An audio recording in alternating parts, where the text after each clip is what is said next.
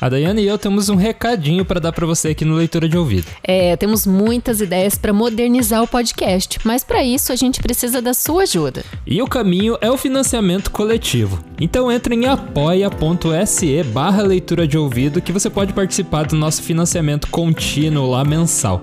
Assim você vai apoiar muito a literatura e o nosso trabalho que a gente ama fazer. E tem também algumas recompensas para quem estiver com a gente mensalmente neste apoio. É, a leitura de ouvido é feito por nós dois apenas, né? Então é um trabalho muito árduo que a gente coloca muito tempo e dedicação em cima. E com seu apoio a gente vai poder continuar e ainda melhorar o nosso podcast. Entra em apoia.se barra leitura de ouvido e vem com a gente para essa jornada de herói.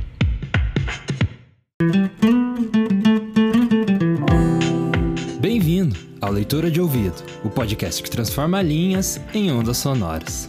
Eu sou o Lucas. E eu sou a Dayana. E hoje temos o poema Via Láctea, de Olavo Bilac um dos maiores poetas de expressão parnasiana brasileira. Então, a primeira coisa bacana da gente saber é que o nome dessa escola literária vinha justamente de Paris, né? Daí parnasianismo.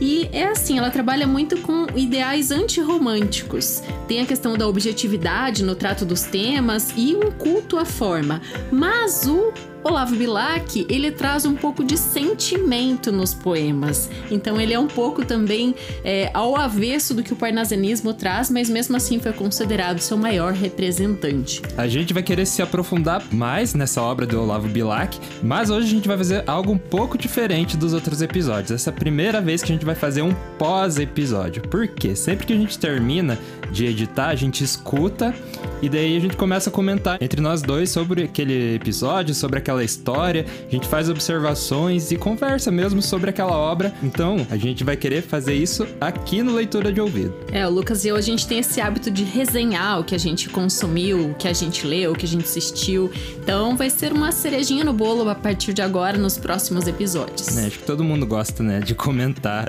Então, a gente vai ter essa análise não imparcial, vai ser com as nossas opiniões mesmo. Após o episódio, a gente te convida a ouvir e confabular com a gente sobre essa obra. Boa leitura! Via Láctea, de Olavo Bilac.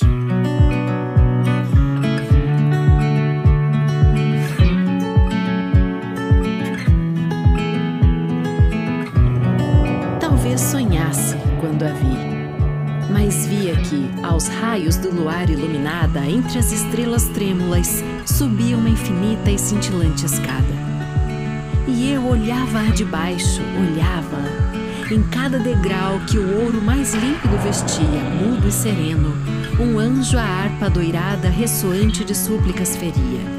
Tu, Mãe Sagrada, vós também formosas ilusões, sonhos meus, Ieis por ela como um bando de sombras vaporosas. E ó, meu amor, eu te buscava quando vi que no alto surgias, calma e bela, o olhar celeste para o meu baixando. Tu ouvirás, pois que, bondosa e pura, me ouves agora com melhor ouvido, toda a ansiedade, todo o mal sofrido em silêncio na antiga desventura. Hoje quero, em teus braços acolhido, rever a estrada pavorosa e escura, onde, ladeando o abismo da loucura, andei de pesadelos perseguido. Olha, torce-se toda na infinita volta dos sete círculos do inferno. E nota aquele vulto, as mãos eleva, tropeça, cai, soluça, arqueja, grita, buscando um coração que foge e eterno, ouvindo-o perto palpitar na treva.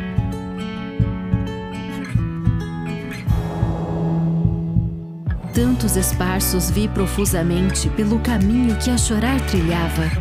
Tantos havia, tantos, e eu passava por todos eles, frio e indiferente. Enfim, enfim, pude com a mão tremente achar na treva aquele que buscava. Porque fugias quando eu te chamava, cego e triste, tateando ansiosamente? Vim de longe, seguindo de erro em erro, seu o fugitivo coração buscando e vendo apenas corações de ferro. Pude, porém, tocá-lo soluçando, e hoje, feliz, dentro do meu o encerro, e ouço-o feliz dentro do meu pulsando.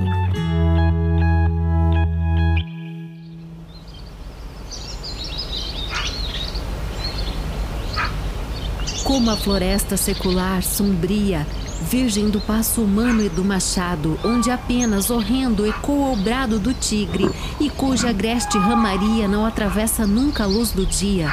Assim também, da luz do amor privado, tinhas o coração ermo e fechado, como a floresta secular sombria. Hoje, entre os ramos, a canção sonora soltam festivamente os passarinhos, tinge o cimo das árvores a aurora. Palpitam flores, estremecem ninhos, e o sol do amor que não entrava outrora entra dourando a areia dos caminhos.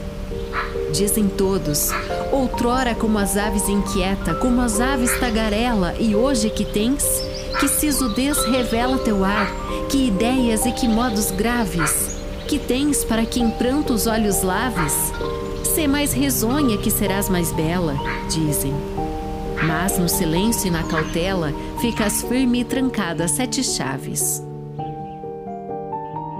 E um diz: Tolices nada mais, murmura outro, caprichos de mulher faceira, e todos eles, afinal, loucura. Cegos que vos cansais a interrogá-la, vê-la bastava, que a paixão primeira não pela voz, mas pelos olhos fala. Em mim também, que descuidado vistes, encantado e aumentando o próprio encanto, tereis notado que outras coisas canto muito diversas das que outrora ouvistes mas amastes, sem dúvida. Portanto, meditais nas tristezas que sentistes, que eu, por mim, não conheço coisas tristes, que mais aflijam, que torturem tanto. Quem ama inventa as penas em que vive, e em lugar de acalmar as penas, antes busca novo pesar com que as avive. Pois sabei que é por isso que assim ando que é dos loucos somente dos amantes, na maior alegria andar chorando. Não tem faltado bocas de serpentes, dessas que amam falar de todo mundo e a todo mundo ferem maldizentes, que digam: mata o teu amor profundo, abafa-o, que teus passos imprudentes te vão levando a um pélago sem fundo. Vais te perder. E arreganhando os dentes, movem para o teu lado o olhar imundo. Se ela é tão pobre, se não tem beleza, irás deixar a glória desprezada e os prazeres perdidos por tão pouco? Pensa mais no futuro e na riqueza. E eu penso que afinal não penso nada. Penso apenas que te amo como um louco.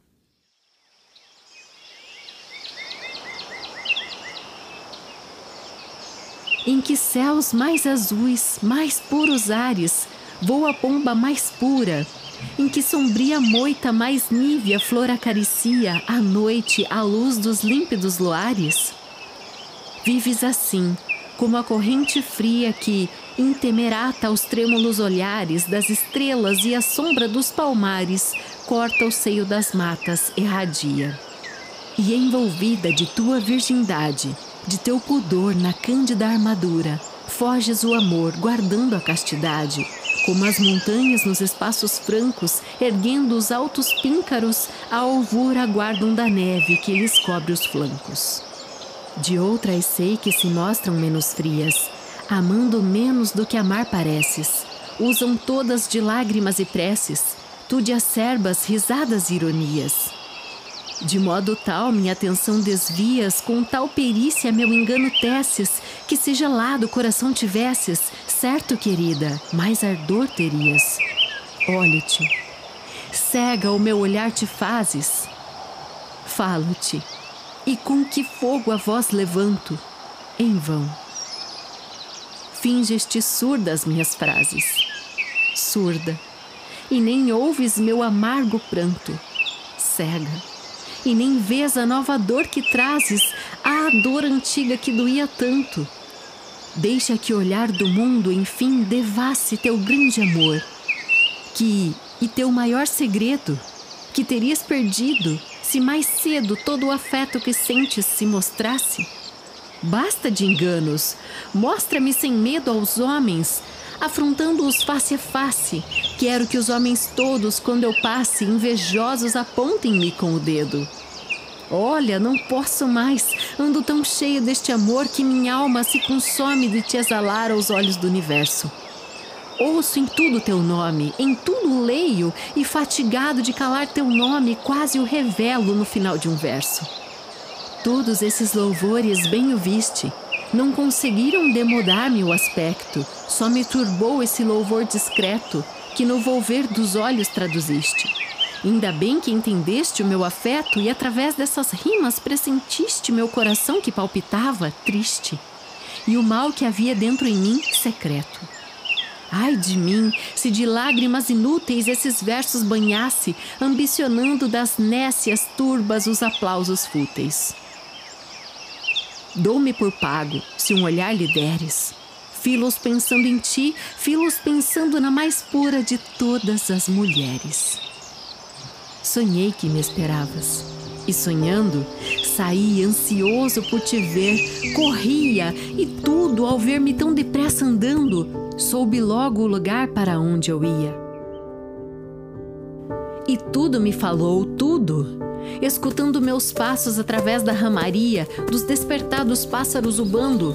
Vai mais depressa, parabéns, dizia. Disse o luar. Espera que eu te sigo, quero também beijar as faces dela.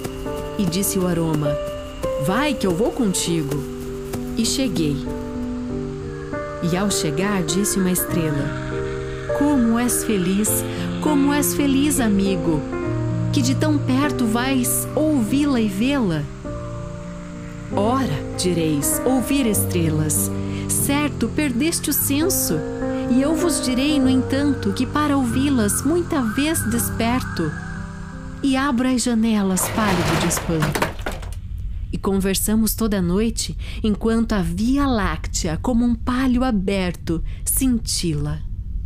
E ao vir do sol, saudoso e em pranto, ainda as procuro pelo céu deserto.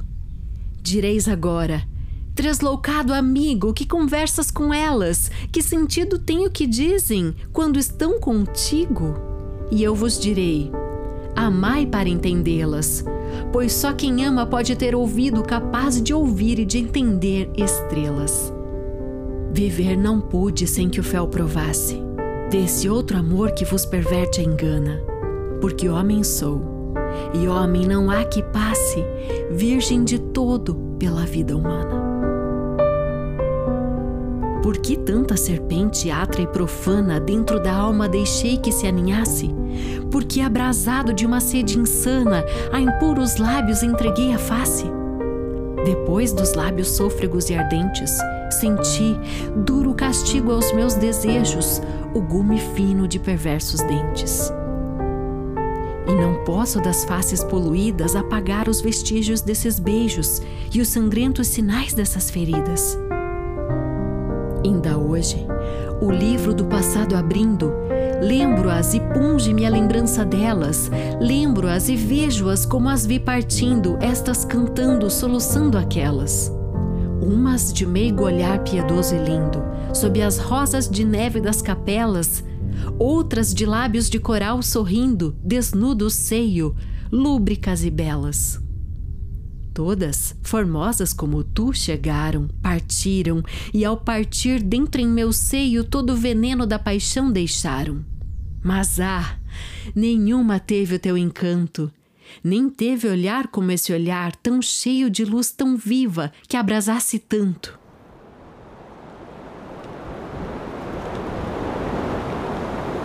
Lá fora, a voz do vento, o lule rouca, tua cabeça do meu ombro inclina, e essa boca vermelha e pequenina aproxima a sorrir da minha boca.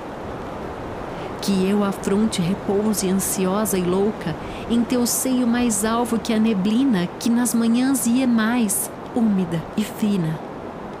Das serras grimpas verdejantes touca Solta as tranças agora como um manto, canta, embala-me o sono com teu canto, e eu aos raios tranquilos desse olhar possa dormir sereno, como o rio que em noites calmas, sossegando e frio, dorme aos raios de prata do luar. Por essas noites frias e brumosas é que melhor se pode amar, querida nem uma estrela pálida perdida entre a névoa, entre as pálpebras medrosas, mas um perfume cálido de rosas corre a face da terra adormecida. E a névoa cresce e em grupos repartida enche os ares de sombras vaporosas.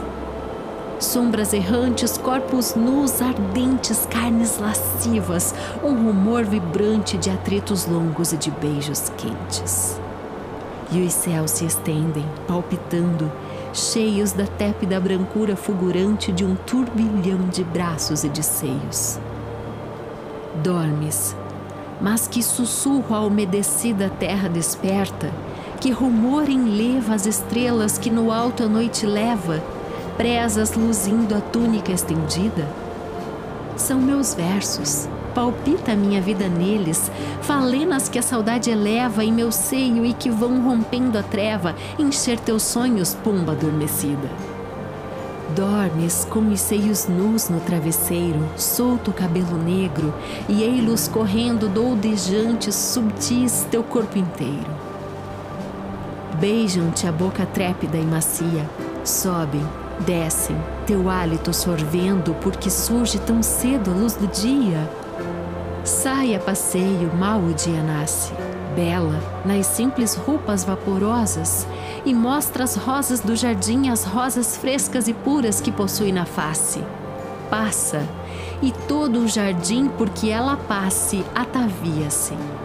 Há falas misteriosas pelas moitas, saudando-a respeitosas. É como se uma sílfide passasse. E a luz cerca-a, beijando-a, o vento é um choro, curvam-se as flores trêmulas, o bando das aves todas vem saudá-la em coro. E ela vai, dando ao sol o rosto brando, às aves dando um olhar, ao vento o louro cabelo e às flores os sorrisos dando. Olha-me, o teu olhar sereno e brando entra-me o peito como um largo rio de ondas de ouro e de luz, límpido, entrando o ermo de um bosque tenebroso e frio. Fala-me, em grupos doudejantes quando falas, por noites cálidas de estio, as estrelas acendem-se, radiando, altas, semeadas pelo céu sombrio. Olha-me assim, fala-me assim, de pranto agora, agora de ternura cheia, abre em chispas de fogo essa pupila. Enquanto eu ardo em sua luz, enquanto em seu fulgor me abraso, uma sereia soluce e cante nessa voz tranquila.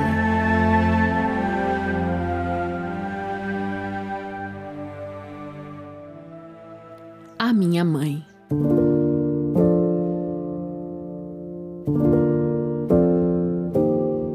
Sei que um dia não há, e isso é bastante a esta saudade, mãe, em que a teu lado sentir não julgues minha sombra errante, passo a passo a seguir teu vulto amado minha mãe, minha mãe, a cada instante ouves, volves em lágrimas banhado, o rosto conhecendo soluçante, minha voz e meu passo acostumado. E sentes alta noite no teu leito, minha alma na tua alma repousando, repousando meu peito no teu peito. E enche os teus sonhos, em teus sonhos brilho, e abre os braços trêmulos, chorando para os braços apertar teu filho.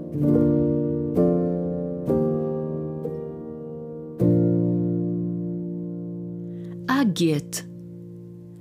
Quando te leio as cenas animadas, por teu gênio as paisagens que imaginas, cheias de vida, avultam repentinas claramente aos meus olhos desdobradas. Vejo o céu, vejo as serras coroadas de gelo e o sol que o manto das neblinas rompe, aquecendo as frígidas campinas, iluminando os vales e as estradas. Ouço o rumor soturno da charrua e os rouxinóis que no carvalho erguido a voz modulam de ternura cheia. E vejo a luz tristíssima da lua, Hermann, que cisma pálido, embebido, no meigo olhar da loura Doroteia.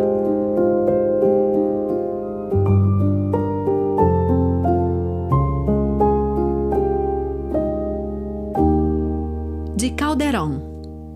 Laura, Dizes que Fábio anda ofendido, e apesar de ofendido namorado, buscando extinta chama do passado nas cinzas frias avivar do ouvido. Vá que o faça e que o faça por perdido de amor. Creio que o faz por despeitado, porque o amor, uma vez abandonado, se torna a ser o que já tinha sido. Não lhe creias nos olhos nem na boca, ainda mesmo que os vejas como pensas, mentir carícias, desmentir tristezas. Porque finezas, sobre a Rufus louca, finezas podem ser, mas sobre ofensas, mais parecem vinganças que finezas. A Luiz Guimarães. Vejo-a, contemplo-a comovido, aquela que amaste e de teus braços arrancada desceu da morte a tenebrosa escada, calma e pura aos meus olhos se revela Vejo-lhe o riso plácido, a singela afeição, aquela graça delicada que uma divina mão deixou vazada no eterno bronze, eternamente bela. Só lhe não vejo o olhar sereno e triste, céu, poeta onde as asas suspirando, chorando e rindo loucamente abriste. Céu povoado de estrelas, onde as bordas dos arcanjos cruzavam-se, pulsando das liras de ouro, as gemedoras cordas.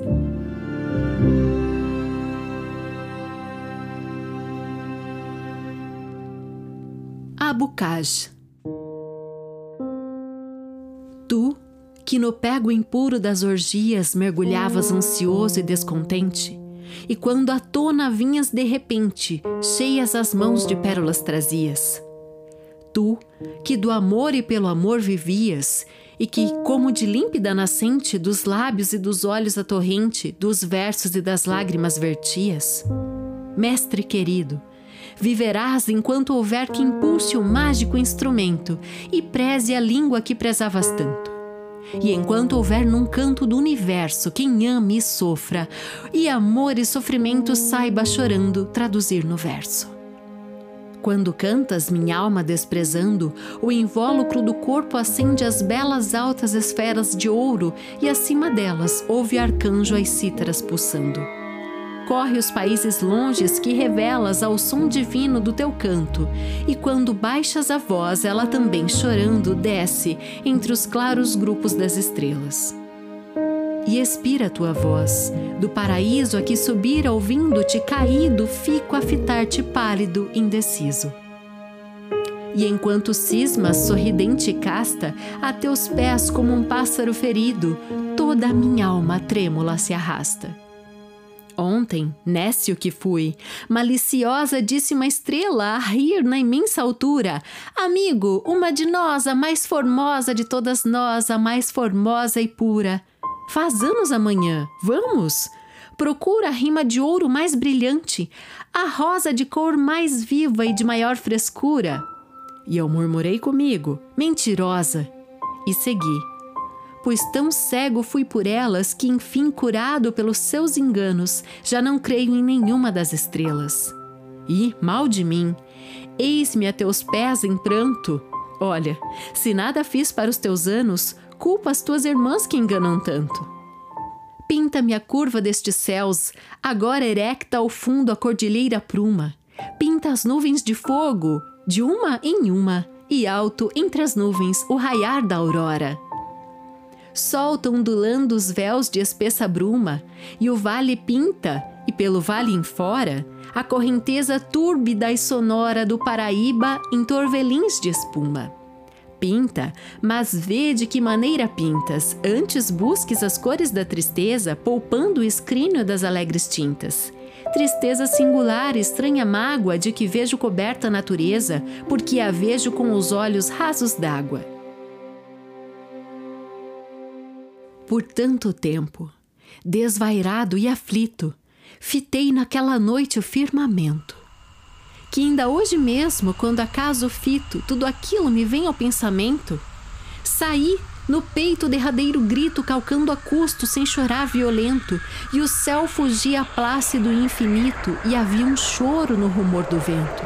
Piedoso céu que a minha dor sentiste. A áurea esfera da lua, o ocaso entrava rompendo as leves nuvens transparentes. E sobre mim, silenciosa e triste, a Via Láctea se desenrolava, como um jorro de lágrimas ardentes. Ao coração que sofre separado do teu, no exílio em que a chorar me vejo, não basta o afeto simples e sagrado com que das desventuras me protejo. Não me basta saber que sou amado, nem só desejo teu amor. Desejo ter nos braços teu corpo delicado, ter na boca a doçura de teu beijo. E as justas ambições que me consomem não me envergonham, pois maior baixeza não há que a terra pelo céu trocar. E mais eleva o coração de um homem ser de homem sempre e na maior pureza ficar na terra e humanamente amar. Longe de ti, se escuto porventura teu nome, que uma boca indiferente entre outros nomes de mulher murmura, sobe-me o pranto aos olhos de repente Tal aquele que mísero a tortura sofre de amargo exílio e tristemente a linguagem natal, maviosa e pura, ouve falada por estranha gente. Porque teu nome é, para mim, o nome de uma pátria distante e idolatrada, cuja saudade ardente me consome. E ouvi-lo é ver a eterna primavera e a eterna luz da terra abençoada, onde entre flores teu amor me espera. A um poeta. Leio-te. O pranto dos meus olhos rola, do seu cabelo delicado cheiro, da sua voz o timbre prazenteiro. Tudo do livro sinto que se evola. Todo o nosso romance, a doce esmola do seu primeiro olhar, o seu primeiro sorriso, nesse poema verdadeiro, tudo ao meu triste olhar se desenrola.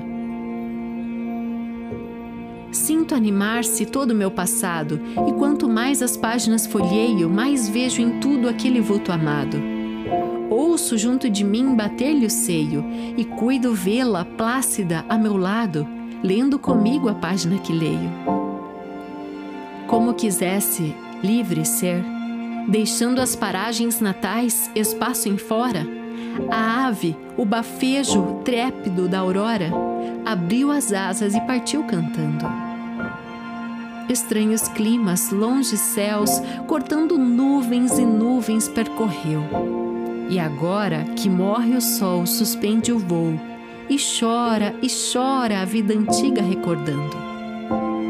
E logo o olhar volvendo compungido atrás, volta saudosa do carinho, do calor da primeira habitação.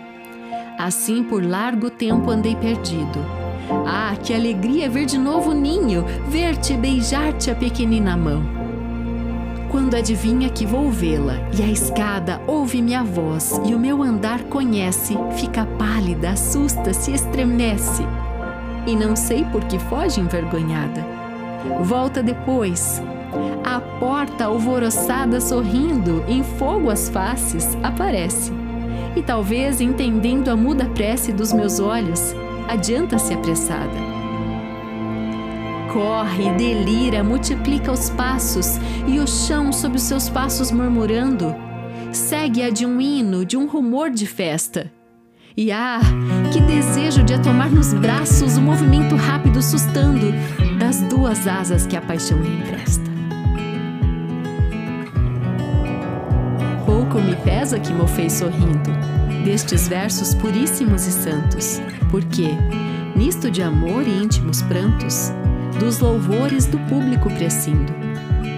Homens de bronze, um haverá de tantos, talvez um só, que esta paixão sentindo, aqui demore o olhar, vendo e medindo o alcance e o sentimento desses cantos. Será esse o meu público? E de certo, esse dirá: Pode viver tranquilo quem assim ama, sendo assim amado. E, trêmulo de lágrimas coberto, há de estimar quem lhe contou aquilo, que nunca ouviu com tanto ardor contado.